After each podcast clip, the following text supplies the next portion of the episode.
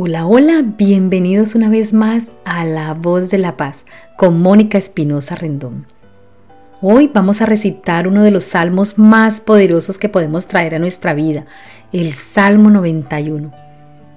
Es un salmo de protección y se invoca principalmente en los momentos difíciles. Es considerado una composición mesiática de confianza y lamento en tiempos de peligro para hacer frente a las fuerzas malignas que amenazan con llevarse la paz y la tranquilidad de los creyentes. El que habita al abrigo del Altísimo se acoge a la sombra del Todopoderoso. Yo le digo al Señor, tú eres mi refugio, mi fortaleza, el Dios en quien confío. Solo Él puede librarte de las trampas del cazador y de mortíferas plagas pues te cubrirá con sus plumas y bajo sus alas hallarás refugio. Su verdad será tu escudo y tu baluarte.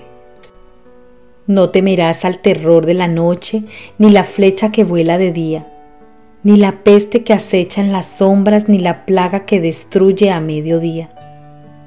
Podrán caer mil a tu izquierda y diez mil a tu derecha, pero a ti no te afectará.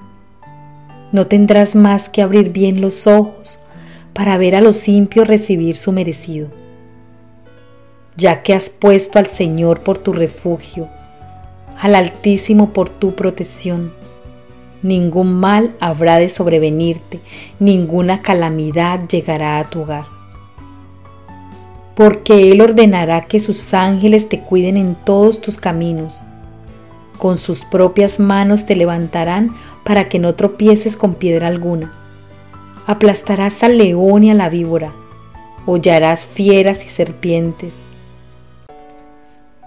Yo lo libraré porque Él se acoge a mí, lo protegeré porque reconoce mi nombre. Él me invocará y yo le responderé. Estaré con Él en momentos de angustia, lo libraré y lo llenaré de honores. Lo colmaré con muchos años de vida y lo haré gozar de mi salvación. Oremos.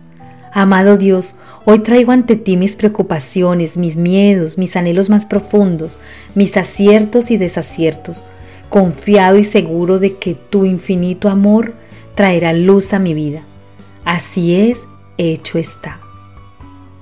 Escuchar o recitar cada día el Salmo 91 nos mantendrá en protección divina ya que nos invita a vivir refugiados en Dios y pedir por su compañía, lo cual se manifestará en momentos de dolor y angustia.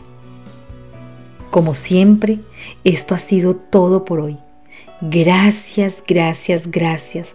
Recuerden suscribirse, darle like y compartir. Hasta una próxima entrega. Que Dios los bendiga y sean felices. Chao, chao.